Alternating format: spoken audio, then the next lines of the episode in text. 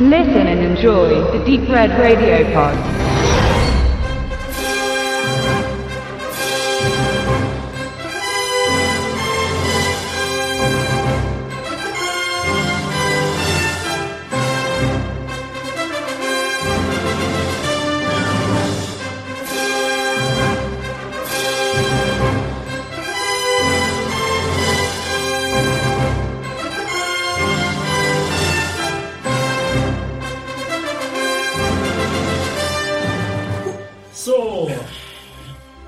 Herzlich willkommen zum Deep Red Radio Pod. Diesmal widmen wir uns dem kürzlich erschienenen Electric Boogaloo, die Dokumentation über die zwei, ja, soll man sagen, Masterminds hinter Canon Films. Wobei eigentlich nicht sehr viel über die beiden wirklich rauskommt, sondern eigentlich mehr, dass, dass das Studio an sich im Mittelpunkt steht, also was es ausgespuckt hat. Und es ist nicht die autorisierte Dokumentation. Da besteht eventuell Verwechslungsgefahr, aber nennt einer noch vielleicht die Namen der beiden Herren. Einmal Methem Golan. Ich glaube, mit der Aussprache ist das so eine Er Sache. ist Israeli, deswegen ist glaube ich nicht ganz so britisch. Golan, Ja. würde ich sagen. Ja, Und äh, genau, und dann hätten wir noch den Joram Globus sozusagen, ja. genau. Auch Wir beschränken uns einfach mal auf äh, Golan und Globus. Genau. Sind verwandt miteinander auf jeden Fall. Cousins. Cousins, oder, ja. ne? Das glaube ich.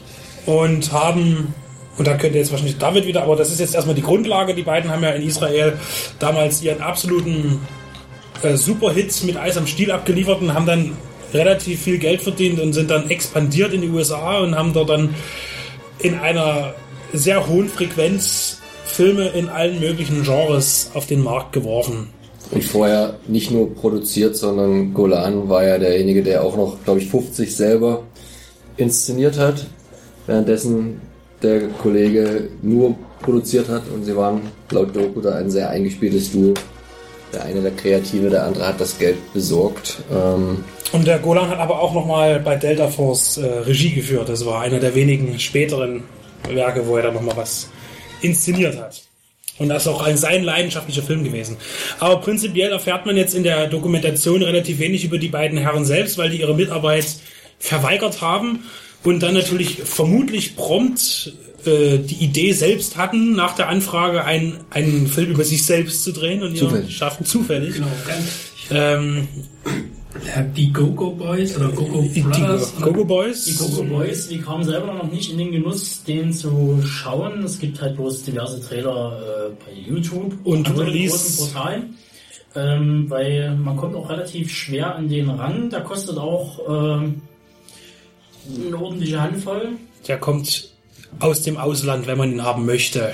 wenn man ihn haben möchte. Ja. Aber es gibt diverse andere ähm, äh, Dokus oder Reportagen über die Canon-Jungs äh, aus den 80ern und aus den 90ern. Auch selbstproduzierte, also Werbe, längere Werbeclips quasi. Ja, genau.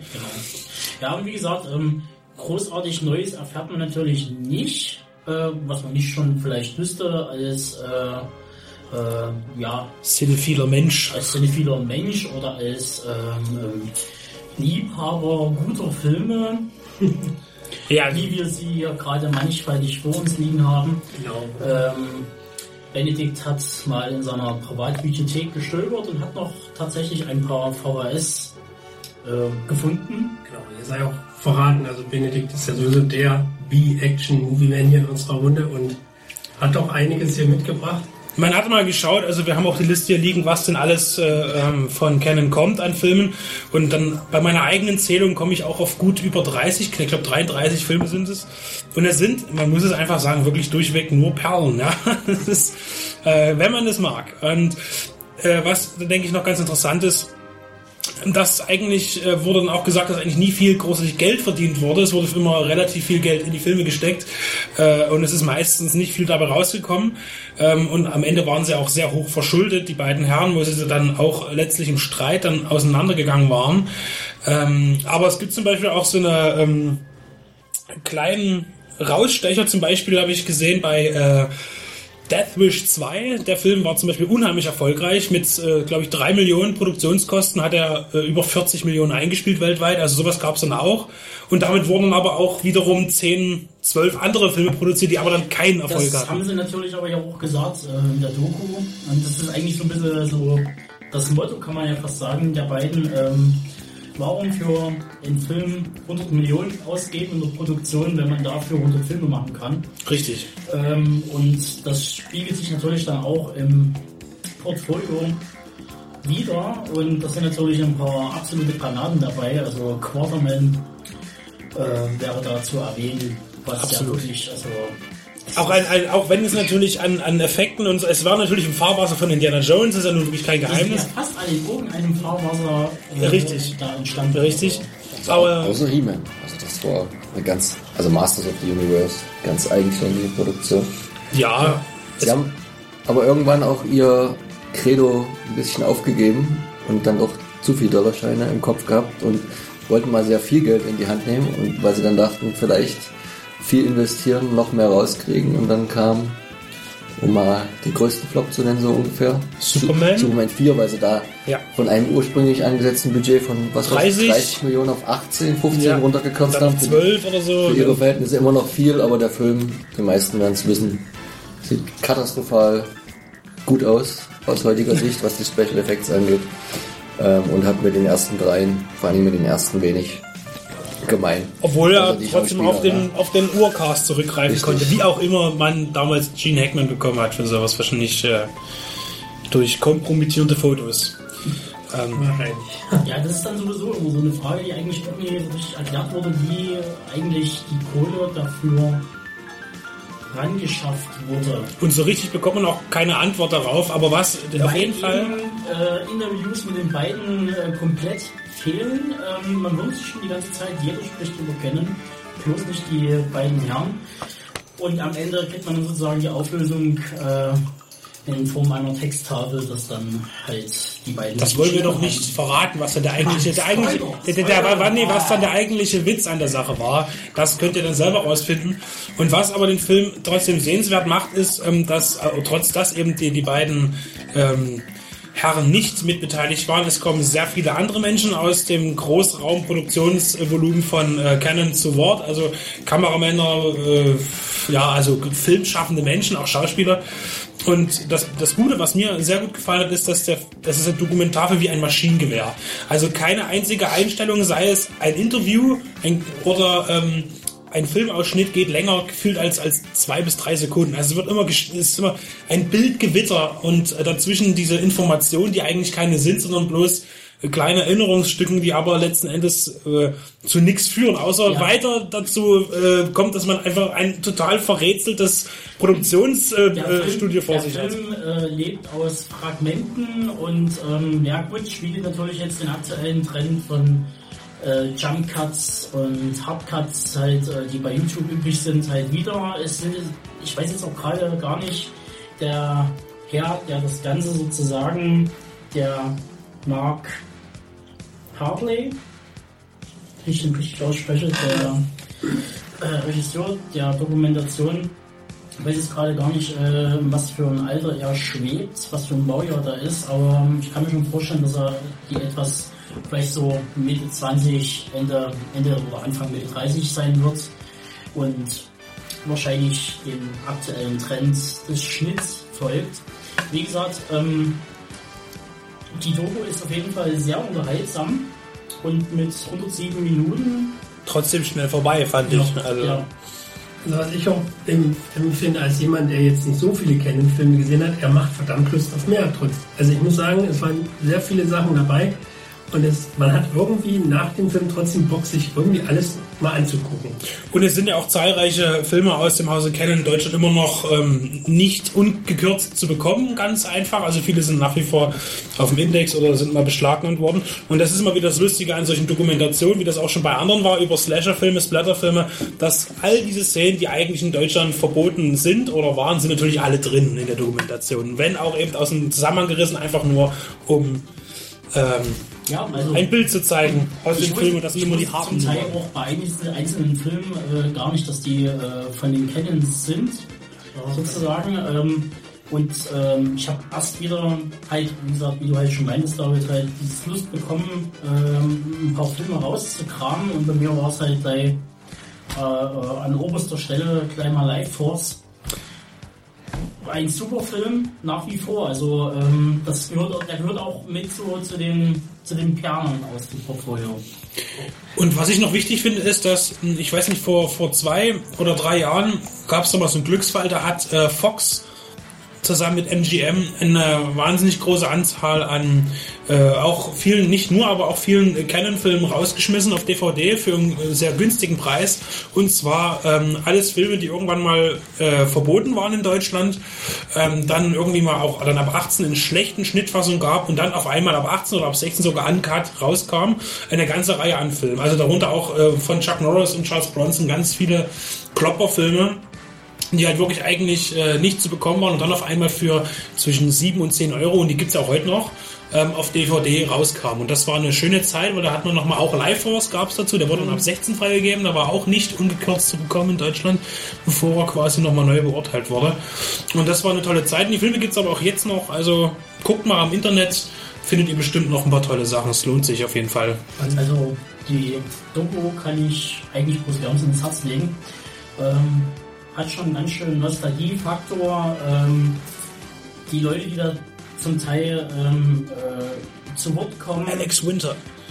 Die, die, haben schon, die haben schon so einen leichten, Bart. ja, so leicht, nee, äh, ja, hat der eine oder andere, ich denke da an Toby Hooper, ähm, eher dieses, eher dieses, äh, ein bisschen dieses leichte, das leichte Fremdschämen für die eine oder andere Produktion, was natürlich auch den äh, Produktionsumständen geschuldet ist, also was da wahrscheinlich sehr, sehr katastrophal zum Teil war mit Reingequatsche der beiden Jungs und ähm, ja, auf jeden Fall, wie gesagt, ähm, die macht Lust auf mehr, die ist super gemacht, die ist sehr unterhaltsam, kurzweilig und ja, ist ein schönes Stück und ähm, Hat auch ein tolles. Cover. Genau. Hat ein tolles Cover, äh, hätte ich gern als Poster. Wo ich Lohnt sich zum Kaufen. kurz auch nochmal drauf zurückkommen wollte, noch mal, um nochmal auf die Filme zurückzukommen. Also man kennt ja von Canon hauptsächlich die Action-Sachen, aber Canon hat halt auch wirklich andere Sachen gemacht. Mich persönlich haben hat in dem Film eigentlich zwei Filme gereizt, die man beide in Deutschland nicht wirklich bekommt und äh, der also bis heute nur noch auf VHS gibt und äh, auch außerhalb äh, von Deutschland also mittlerweile schon sehr schwierig zu haben sind. Das ist einmal der Film The Apple.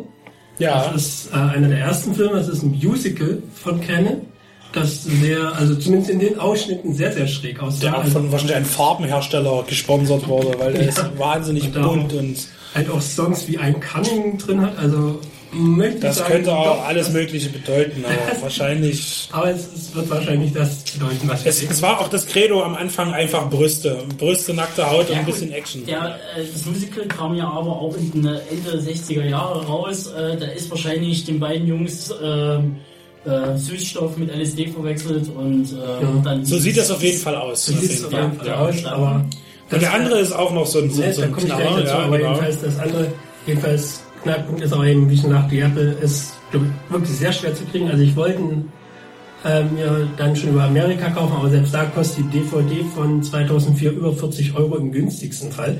Das habe ich dann doch gelassen, aber dann gab es noch einen zweiten Film, den ich auch lieber gelassen hätte, und zwar Bolero, aka Ekstase mit einer ja, in den Ausschnitten noch sehr leicht bekleideten Bo Derek. Auch da gibt's die Ami-DVD für billigstens 40 Euro, aber immerhin über Amazon gab's dann doch die niederländische Fassung für einen Zehner, was mich sehr gewundert hat, weil eigentlich die auch schon lange aus out of print ist. Ja, ähm, der Film war jetzt aber nicht wirklich gut. Gut, das, das sind die meisten Canon-Filme nicht, aber Na, das ist, das ist ein Zwiespalt, aber Ihr könnt ja mal gucken, immer wenn eine, eine, eine, wenn es eine Filmtrilogie oder eine Reihe gibt und der zweite Teil oder der dritte Teil merklich oder der vierte von den ersten abfällt, einfach mal gucken, ob Canon den zufällig produziert hat. Wer sich also immer schon wunderte, warum Texas Chainsaw Massacre jetzt so etwas lustiger ist als Stimmt, der Ton des, des ersten, also der zweite, oder wie schon angesprochen, Teil 4 von Superman oder auch die nicht mehr ganz so hochwertigen, aber dafür viel lustigeren äh, Death Wish 2, 3 und 4 Oder Halloween 3. oder Halloween 3. Das geht halt alles auf Canons weil äh, Halloween 3 Kappe. Canon ist. Der Ist nur veröffentlicht worden auf VHS über Canon. Weil Das, ist vielleicht auch was, über was man noch reden kann, dass auf nicht jede Videokassette, die bei euch in Deutschland hier Canon noch trägt, ist jetzt äh, von Canon an sich produziert Weil ab sondern- 90 gab es ja auch Canon als, als Studio dann nicht mehr. Aber äh, es gab noch eine ganze Weile VHS-Kassetten, die von, oder wo Canon drauf stand. Oder zum Beispiel auch in der Verbindung mit äh, VMP quasi äh, vertrieben haben Filme. Also Naja, als das Imperium dann bröckelte und die Geld brauchten, haben die auch mehr oder weniger diese weltweiten Unterfirmen alle alle abgestoßen und vielleicht hat man da den Namen noch erhalten, obwohl Ja, es dann mit Golan und Globus Canon- an sich nichts mehr zu tun Canon hatte. hatte kein Studio mehr, aber war halt noch eine Marke. Das ist und was für eine. und was für eine. Also wie gesagt, von uns glaube ich einhellig eine äh, absolute Empfehlung Ja. für Definitiv. Und es macht Spaß, alles wieder zu entdecken. Nicht nur eben diese Action-Klopper, sondern eben auch Quartermain, Abenteuer, Unterhaltung vom Feinsten. Quartermain kein Action. Na, na ja, es ist mehr der Abenteuerfilm mit viel lustigen äh, Anspielungen auf Indiana Jones natürlich. Ähm, Ich glaube, Ansonsten ähm, sind als Extras halt noch die typischen Sachen wie Deleted Scenes und äh, Extended Sequences und was auf jeden Fall sehr schön ist, ähm, ist die äh, Trailersammlung. Die ist sehr, sehr umfangreich und man, kommt, man bekommt einfach mal welche zu sehen. Also ähm, nicht jeder Trailer ist bei YouTube zu finden. Und da war es halt schon mal schön, wieder die alten Sachen mal wieder zu sichten und die gute alte Zeit der Trailer. Ach, Aber bevor wir unsere Aufnahme beenden, möchte ich doch noch eine Sache mal in den Raum werfen, mal kontrovers diskutiert. Ist Asylum das neue Canon-Film? Das können wir erst in 20 bis 30 Jahren wahrscheinlich beurteilen. Aus heutiger Sicht ist ein schlechter handgemachter Effekt eine Maske von Skeletor, die auch nur so aussieht, weil sie jetzt, weil sie so, wie sie jetzt aussieht, weil sie eigentlich erst irgendwie viel teurere Special Effects im Hinterkopf hatten und dann haben sie gemeint, ach, schmier man doch mit ein bisschen weiße, weiße Pampe ins Gesicht und ich finde das eigentlich sehr gelungen. Ich denke, das wird so ein Tentakel, ein schlecht animiertes Tentakel von Asylum-Films wird nie diese Relevanz erreichen, muss man, das muss man natürlich äh, äh, den äh, Canon-Film und gerade die, ähm, die halt effektlastig sind, also aus dem fantastischen Bereich, also das heißt jetzt Horror, Science Fiction etc., schon lassen, die vielen handgemachten Effekte. Und ähm, da kann natürlich Asylum äh, nicht ansatzweise das Wasser reichen. Ähm, Das gilt speziell vor allen Dingen auch für die Chuck Norris Filme, die eigentlich immer mit am actionlastigsten waren, was also auch Pyrotechnik angeht. Also dort ist wirklich,